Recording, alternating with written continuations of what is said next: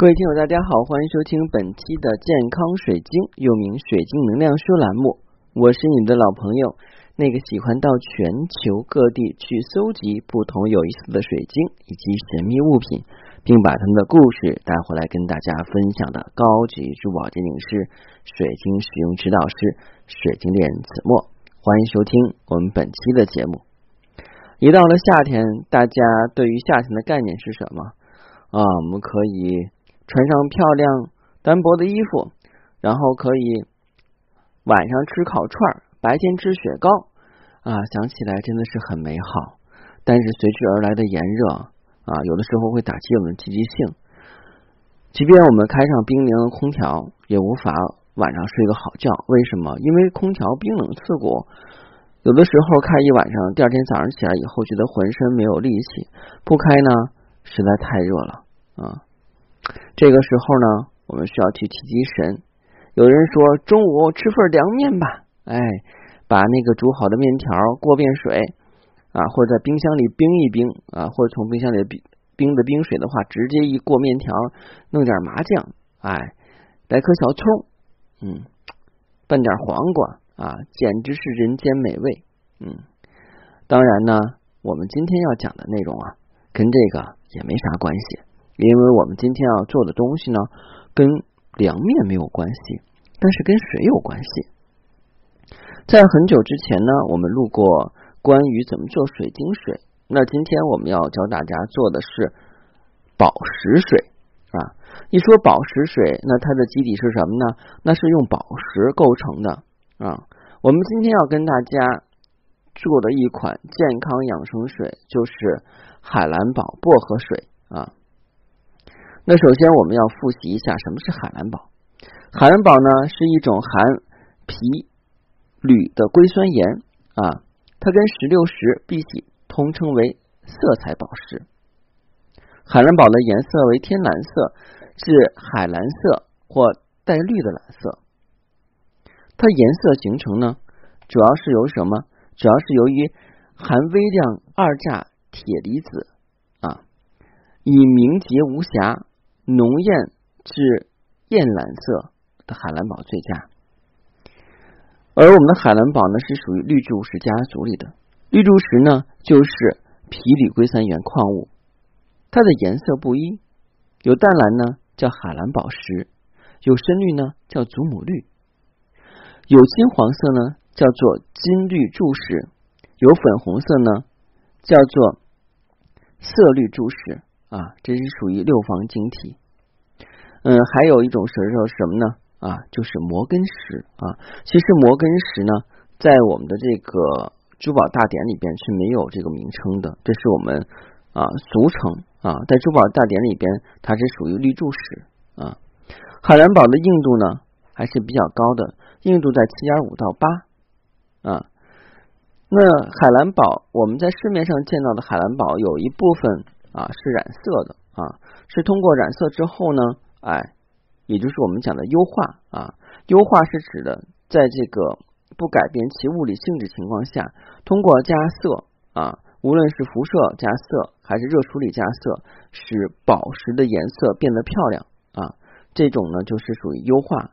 优化呢，在鉴定学也算是正常现象，因为如果是处理的话呢，就是人造了。海蓝宝主要产生于伪晶岩矿床的糖粒状钠长石中啊。世界上著名的海蓝宝石啊，是产在巴西的米纳斯吉拉斯州，其次是俄罗斯、中国等地。常见的晶体呢为六方柱，其次为六方双锥，集合体多呈这个柱状产出。这个透明度呢是透明是半透明啊。那海蓝宝的质量呢，是从颜色、净度、切割方式、重量等方面来评价的。也就是说，一个昂贵的海蓝宝，它肯定是颜色越深、越透亮、切工越好、重量越大，那越贵。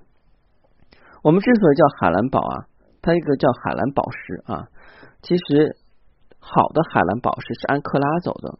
我们现在见到的很多海蓝宝石啊，达不到那个品级。啊，所以的话不是按克拉走的。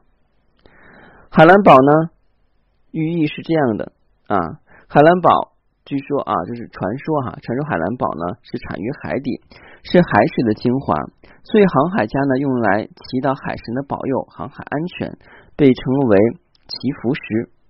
它又被称为是三月的诞生石，象征着沉着与勇敢、幸福跟长寿。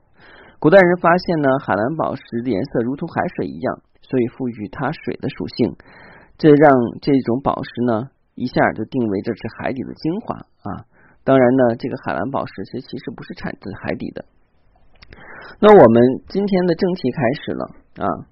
当然，如果你想选购天然海蓝宝石或神秘物品，不妨加我的私信。私信是每次音频节目中的文字介绍里，我的英文名 R O G E R X C 一九八六。加的时候请备注“水晶听友”，要不通过。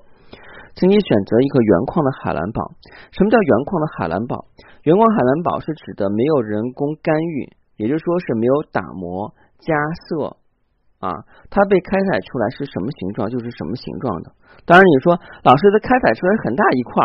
后来我买的一块是小块的啊，这个算不算啊？这个也算啊。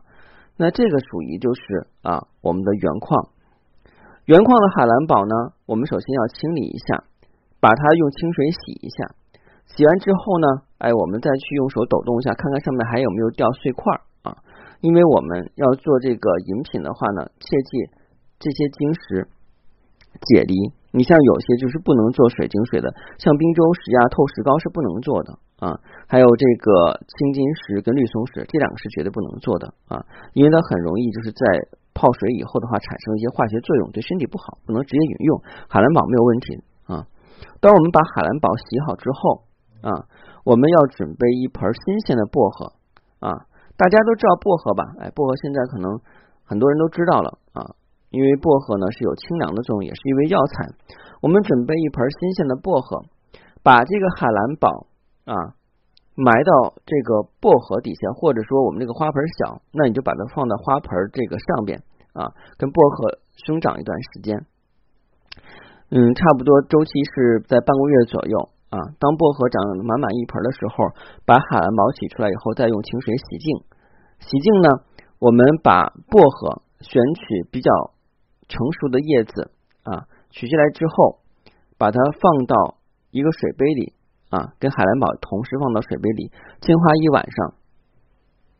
经过月光的净化，净化一晚上之后，把海蓝宝取出来啊，把那个薄荷水啊，尽量是煮开啊，因为煮开的话也是起到杀菌消毒的作用。